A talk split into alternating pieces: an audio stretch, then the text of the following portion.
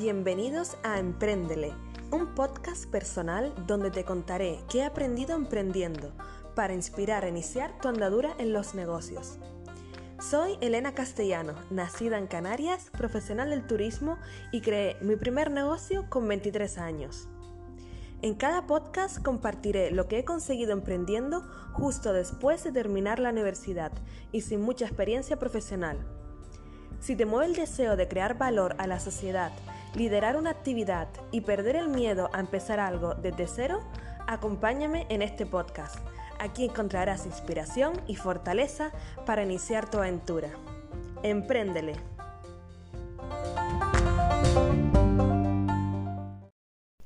Empréndele, bienvenido, bienvenida a este tercer episodio donde vamos a pasar de la idea de negocio a la acción, de los primeros pasos a emprender, porque tendemos a enamorarnos de nuestra idea, pensar que es fabulosa, preciosa, fenomenal, no hay otra idea mejor y luego cuando queremos realmente comprobar si funciona o no en el mercado, es ahí cuando notamos de bruces y pensamos, pues no era tan bonita como pensaba o, por el contrario, sí era tan bonita como pensaba. Bienvenido a este episodio donde quiero contar la experiencia que tuvimos con Handy Visits. En el episodio anterior contaba cuál era esa idea, cuál era ese negocio que queríamos crear.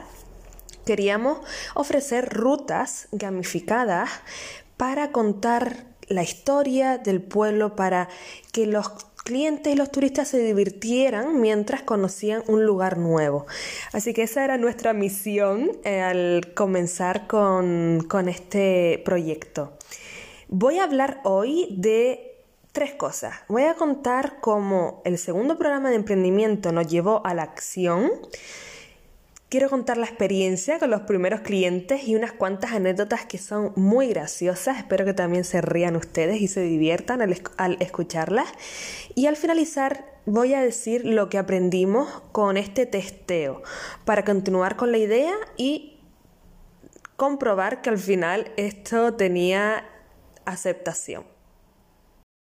Comienzo hablando del segundo programa de formación para emprender.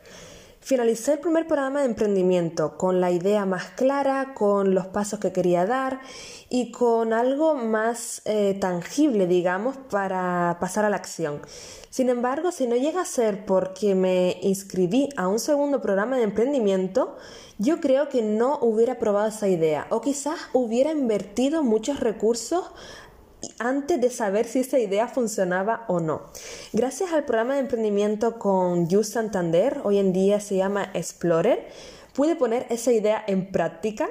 También gracias a la formación recibida y sobre todo a un consultor y mentor llamado José Manuel. José Manuel es una persona que yo la le quiero un montón, la verdad que le tengo muchísimo aprecio. Él también creo que lo tiene por nuestra parte, porque fue él quizás quien nos dio ese empuje final para nosotras lanzarnos al mercado.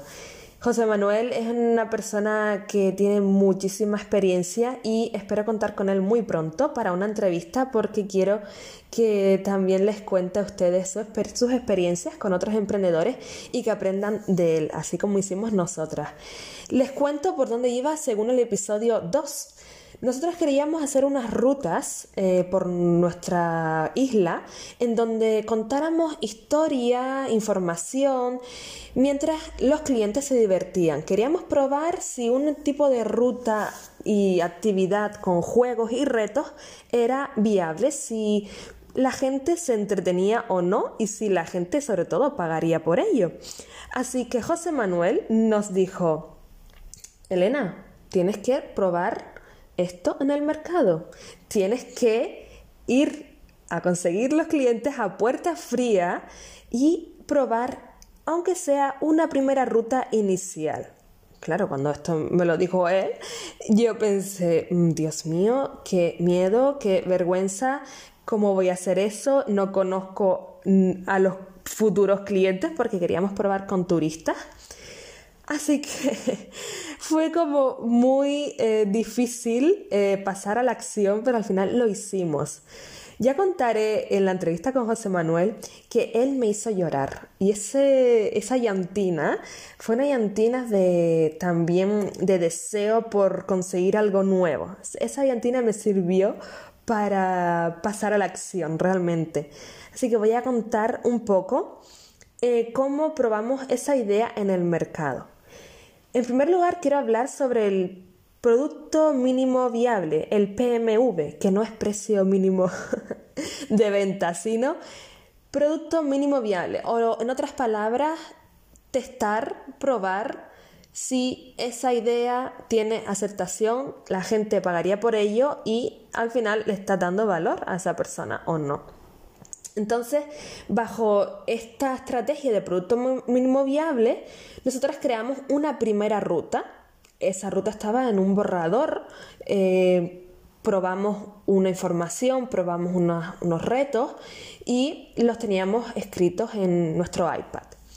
En esa ficha que creamos de producto mínimo viable queríamos comprobar si unas hipótesis que nos creíamos nosotras, planteábamos, queríamos probar si eh, esas hipótesis se, correspondían en el mercado, ¿no? Es decir, por ejemplo, queríamos ver si la gamificación gustaba y hacía que las personas eh, estuvieran más satisfechas al final de, la visita, si hacía que se engancharan más, que prestaran más atención.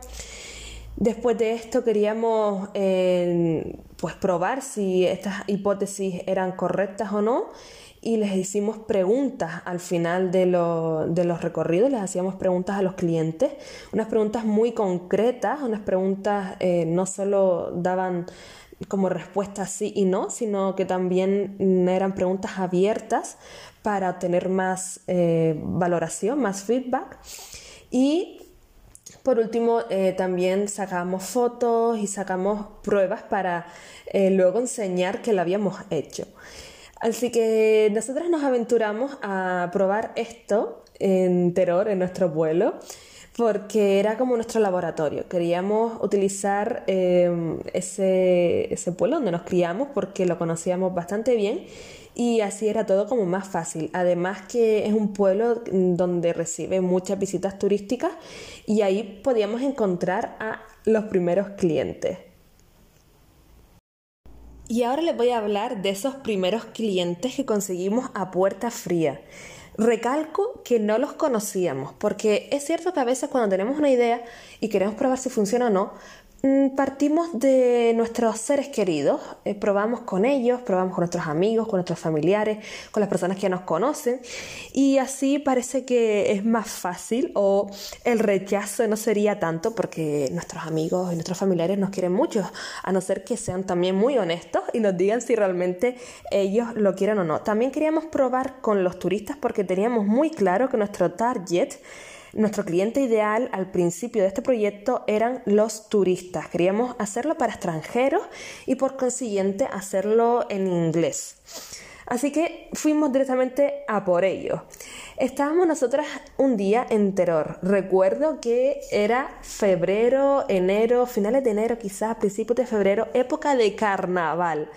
En Canarias, para los escuchantes de este podcast, quiero decirles que en Canarias el carnaval se celebra a tope. En Canarias se celebra el carnaval como una gran fiesta mayor y aprovechamos un poco eso para nosotras llamar la atención.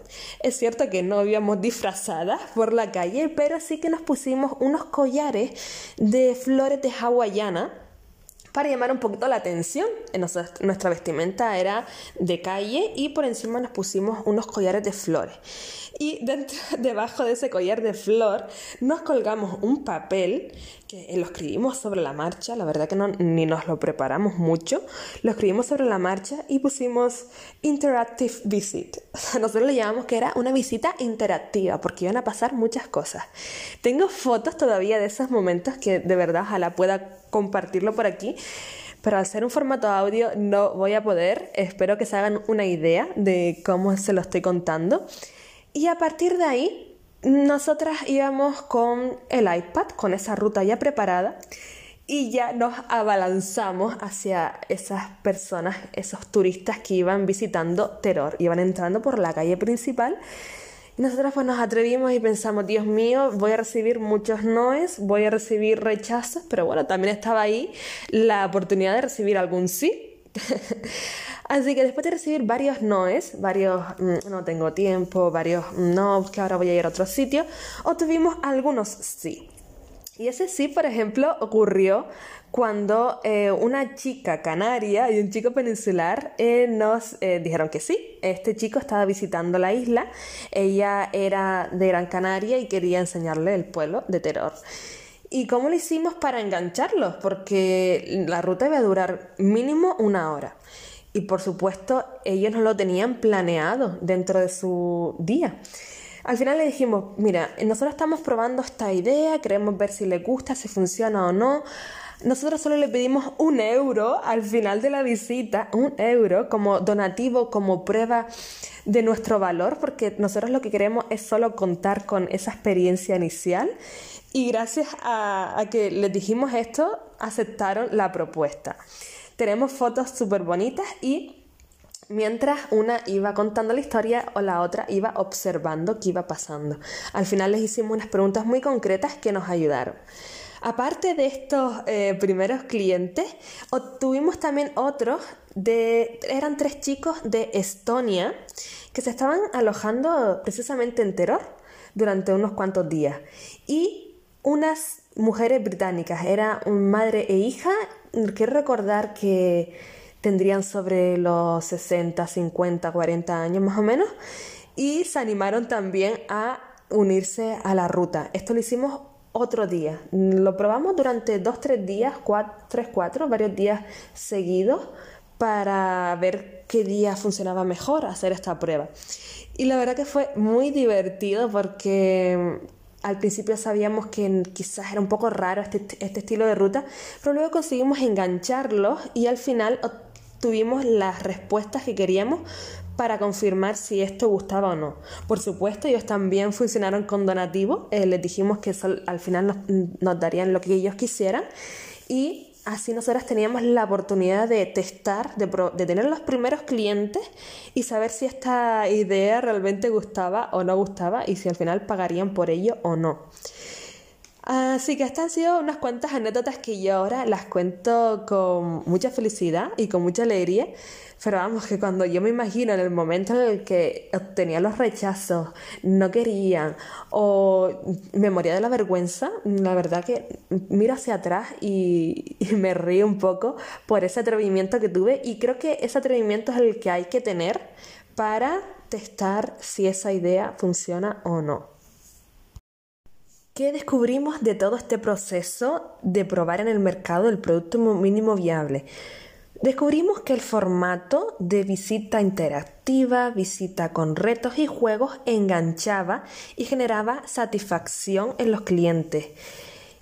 Por otro lado, comprobamos que el formato de la visita era de la visita cara a cara personal era mejor que a través de una aplicación. Porque si mal no recuerdo, en el episodio 2 o en el episodio 1 comenté que también estaba la posibilidad de crear esta idea a través de una aplicación porque estaba de moda crear una aplicación y en la visita personal comprobamos con los clientes que ellos preferían una visita así, cara a cara, porque se podían hacer preguntas, porque disfrutaban mucho más que con un móvil en mano.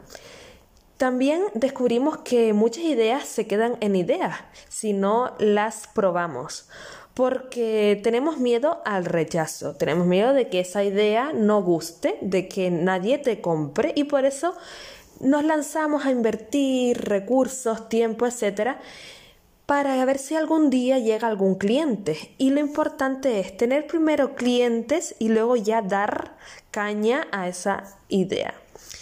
Así que no es solo tener una idea, sino hay que llevarla a cabo, hay que lanzarse porque gracias a esto nos dio seguridad y valor para continuar. Ya partíamos de esos primeros clientes, partíamos de una base y así nos daba fuerza para saber que esto no eran castillos en el aire que nos estábamos construyendo y seguir con, con ello.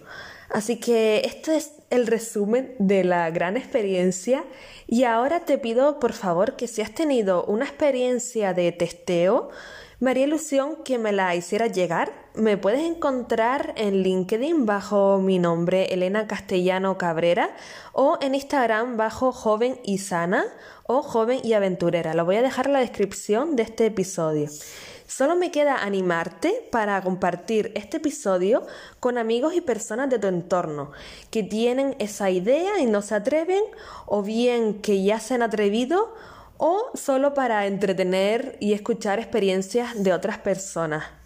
Para que no te pierdas los próximos episodios, te aconsejo darle a seguir en Spotify, en Evox, en Anchor y en otras plataformas de podcast. Agradezco tu tiempo y hazme llegar tus consultas y valoraciones sobre este episodio. Muchas gracias por escucharme y empréndele.